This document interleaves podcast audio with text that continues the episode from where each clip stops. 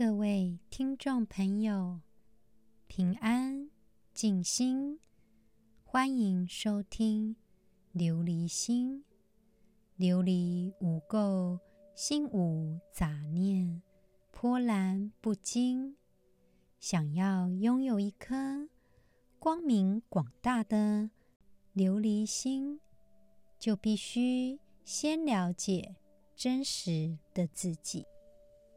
感谢听众朋友们的支持。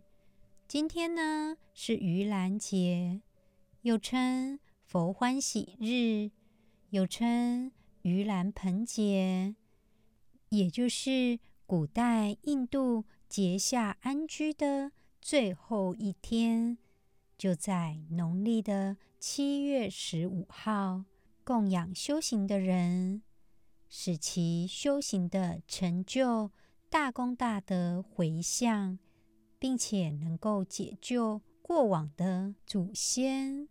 盂兰节为佛教的重要节日，这天大家不分彼此。互相提出意见跟看法，从中自我改善，所以又称为僧自恣日。盂兰的梵文是阿兰巴那，意思是救道玄，指的是救正在受苦的恶鬼。在佛教有十界之说，畜生道之后就是恶鬼道。和地狱前世界，就是佛菩萨、缘觉、声闻，都可以脱离生死轮回之苦。后六界又称为六道轮回，当中以恶鬼和地狱为恐怖的酷刑。在这里呢，要来讲一下木莲救母的故事。目犍连，他是以神通第一，他是释迦牟尼佛的十大弟子之一。他的母亲在世的时候，因为有一些不善之业，死后堕进恶鬼道。目莲因此而感到悲伤，为了让母亲脱离这样的苦难。就向释迦牟尼佛请示解救的方法。于是，释迦牟尼佛告诉目犍连说：“就在农历的七月十五，就是他们僧人雨季安居的最后一天。之前有介绍过，每年的雨季，僧人都会住在一处。”长达三个月过夏天，这个呢就叫做安居。安居的最后一天，寺院都会举行供僧，以百味饮食供养。所以目犍连遵行释迦牟尼佛的指示，就在当天举行供僧的仪式。他的母亲。就脱离了恶鬼之苦。其实这一天呢，就是原始佛教结夏安居的最后一天，僧人们都会聚集在一起，也叫做佛欢喜日。在这天，拿食物供养这些僧侣，请他们将修行的功德回向给死去的祖先。希望能够解救过往的祖先跟亡灵，超脱苦痛。盂兰盆节的法会是起源于六世纪时的梁武帝，从那个时候开始，就有设盂兰盆斋这样的活动，也就是设斋供僧。依据《佛祖统记》。这本书的记载，梁武帝开始设坛举行盂兰盆法会，用意是在报答父母祖先的恩德。所以算算日子，这样的习俗已经维持了一千五百年。一开始，佛教传入中国，特别是儒家学者，都一直批判剃发出家、独身修行的佛教徒不讲孝道。梁武帝为了平反这样的抹黑，就把盂兰盆节连同目犍连救母的故事都来证明佛教也是讲究孝道，作用是在祭祖的活动，也包括宣扬孝德。报答父母的恩德，所以也算是佛教的孝道节日。到了唐朝，盂兰盆节就成为全国的节日，各地都会举行超度的佛教仪式。一直到了宋代，盂兰盆节的普及也影响了道教，所以建立了中元节。祭祖，渐渐的，佛教的盂兰盆会与道教的中元节相互融合，发展成一个盛大的传统节日，并且木莲救母的故事就演变成热闹的杂剧，从七夕开始表演到十五号为止。这样的文化影响甚远。在这里呢，再对木莲做个补充。木建莲就跟我们《心经》上所写的舍利弗两个人是好朋友。他们呢，都是释迦牟尼佛身边的十大弟子之一。在藏传佛教来讲，目犍连。与舍利弗常常会被雕塑在释迦牟尼佛身边，随侍释迦牟尼佛一同接受供养跟膜拜。虽然目犍连有神通第一的名声，目犍连是死于耆那教的暗杀，佛教一般都会认为那是他的轮回业报。常常就以这个被暗杀的事件来讲述定业不可消的道理。那当然，木莲遇害之后，也就进入了涅槃，也就是《心经》讲的“照见五蕴皆空，就能度一切苦厄”。有一些苦厄是命中注定，但是呢，不管是什么样的苦，只要能够知道五蕴皆空，就可以度过一切苦厄了。在人世间的危险，我们没有办法避免，释迦牟尼佛才会告诉我们，般若的智慧才是一切菩萨道的根本。我们继续《金刚经》。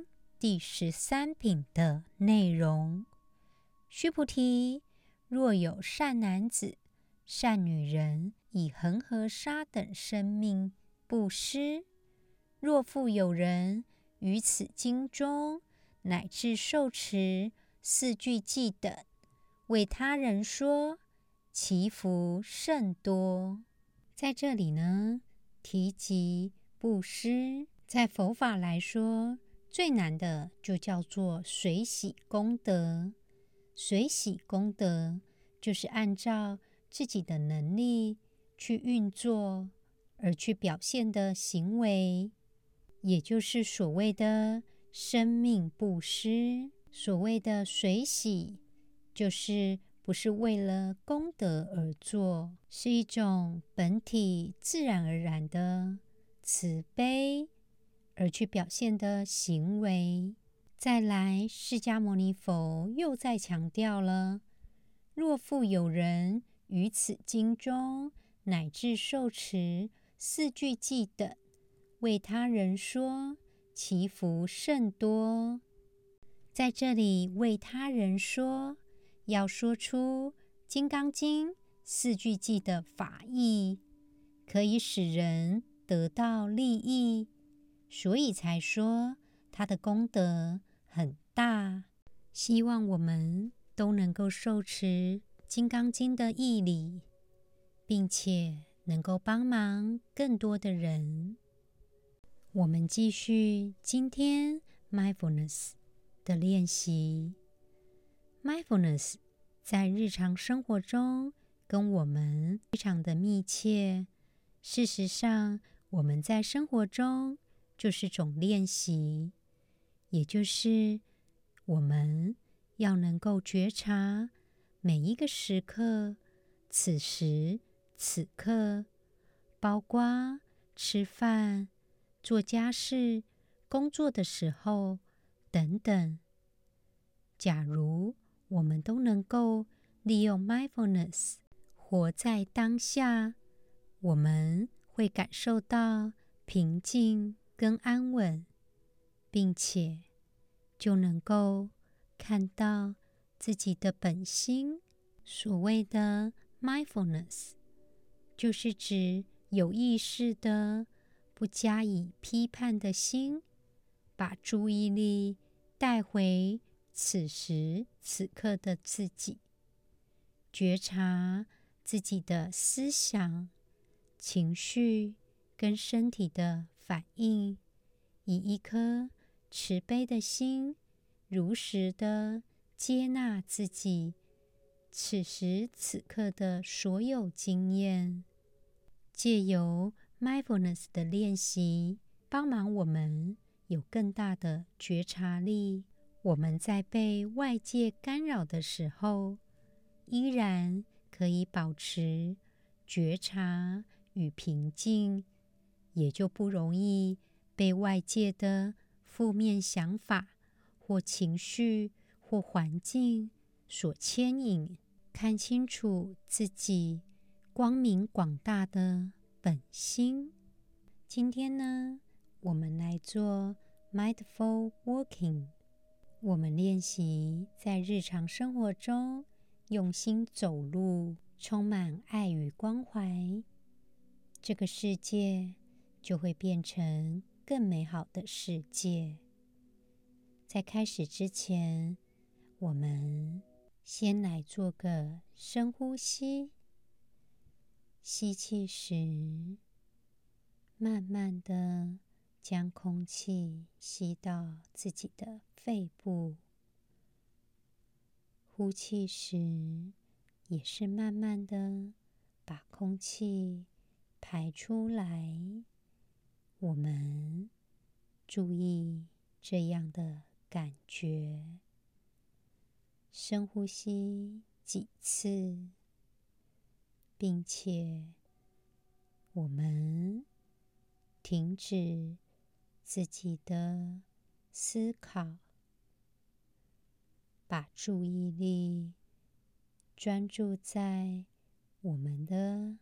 练习上，现在我们开始把手放在任何我们觉得舒适的地方，腹部、背后，或者是身体的两侧，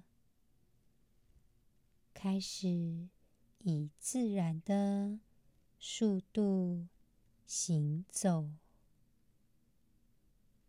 我们每走一步，开始计算，从第一步开始，第二步，第三步，第四步。第五步，第六步，第七步，第八步，第九步，第十步，停下来，做一个有意识的转身。如果我们待在狭小的空间，也可以默数十步，原地踏步，到第十步的时候，停下来，再从第一步开始。每走一步，我们都要注意脚掌的抬起跟落下，注意腿部和身体其他部位的运动，注意身体的平衡，注意身体从一侧到另一侧的移动。我们继续数一到十，不要忘记呼吸。无论什么外界的状况吸引我们的注意力，我们回到步行的感觉。也许思绪会开始徘徊，我们继续。把注意力集中在步行的感觉。假如我们人在户外，可以对周围的环境保持注意力的集中，全神贯注。注意安全，继续每数到十步，再从第一步开始。假如我们的空间不够，也记得到第十步的时候。停下来，做个转身，原地再踏步。记得，我们每一步都要想着释迦牟尼佛踏出的清净、沉稳。假如每一步都能够在地面上留下平衡、喜乐的印记，那么世间就变成净土了。继续呼吸。我们借由走路，感受到平和、幸福、自在的状态。继续庄严的走路。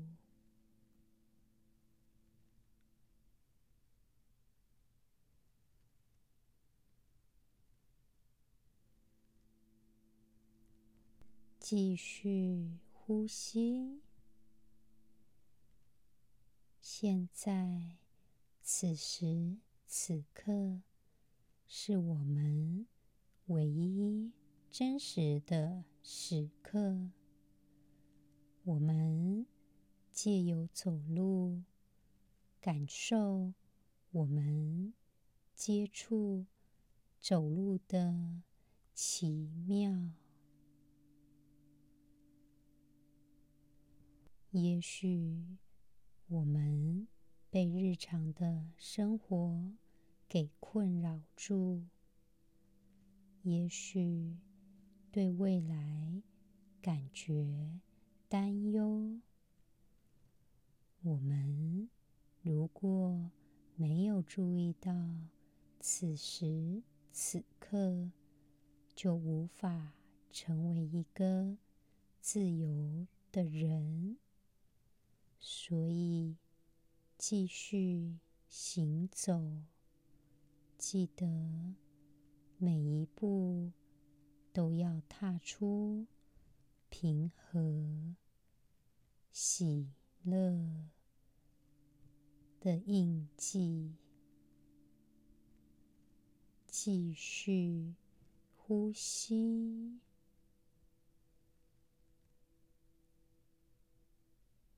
此时此刻，是我们要去注意到的状态。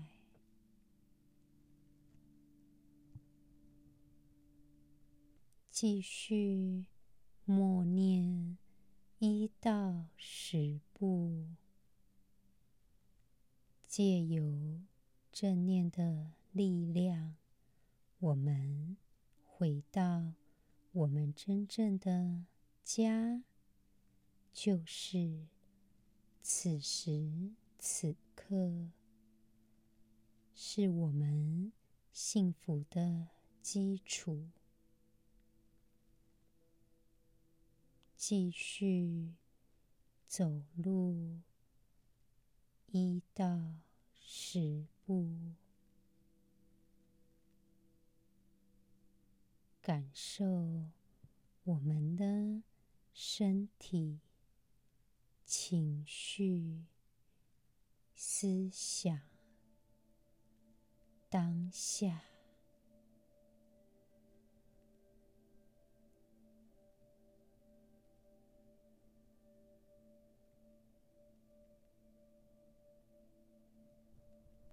全神贯注在。走路上，当我们内在的正念种子被浇灌，就可以开悟、理解与慈悲。我们的内在本心。就能够越来越自在。现在记得继续正常的呼吸，把注意力集中在声音。无论我们现在在哪里，注意声音，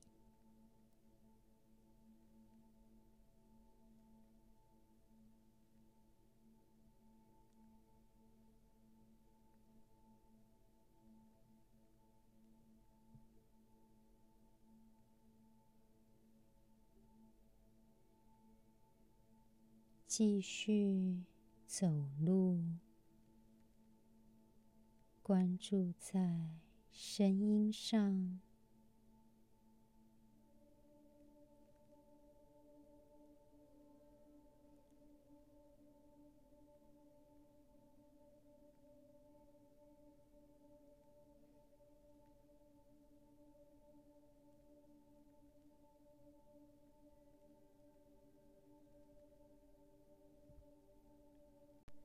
我们以自然的速度，一到十步行走着，也关注周围的声音。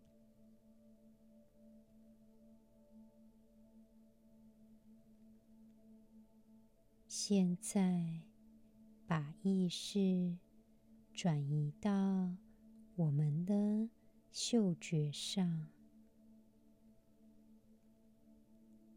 感受我们的嗅觉。不管我们发现什么，专注在嗅觉上。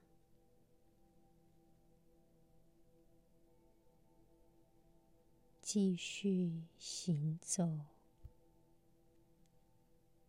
一到十步。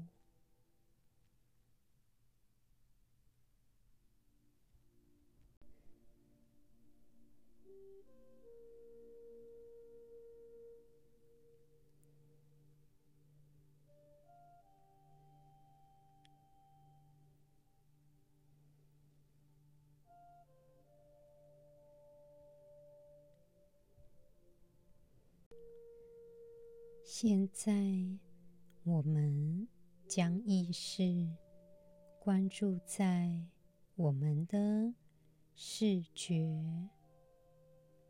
无论是颜色、物体，一切我们看到的任何东西。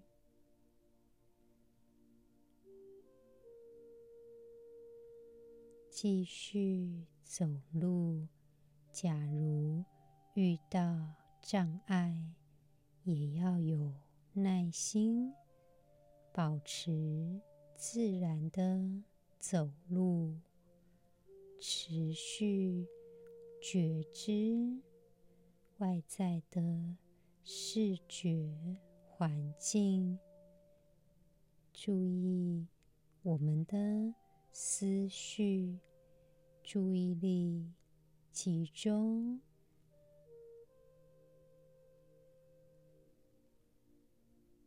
记得觉知视觉的状态，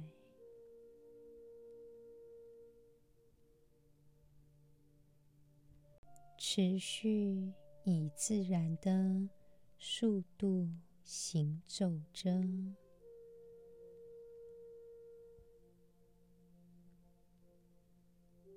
一到十步，持续行走着。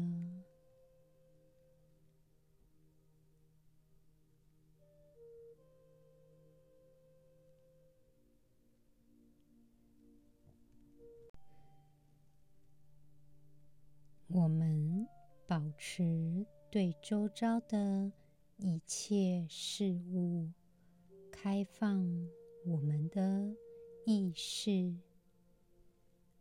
不管我们身在何处，我们继续行走，步步为营。每一步都好像长出莲花来，把意识回到行走的觉知上，注意我们的脚接触地面。的感觉，注意我们身体每一步、每一步的动作。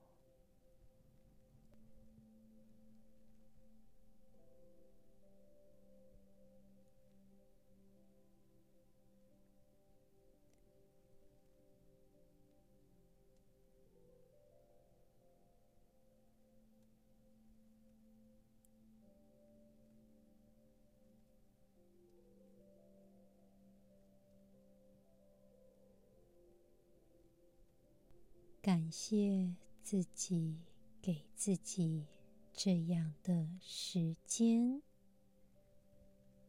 我们的心是通往更深一层的慈悲。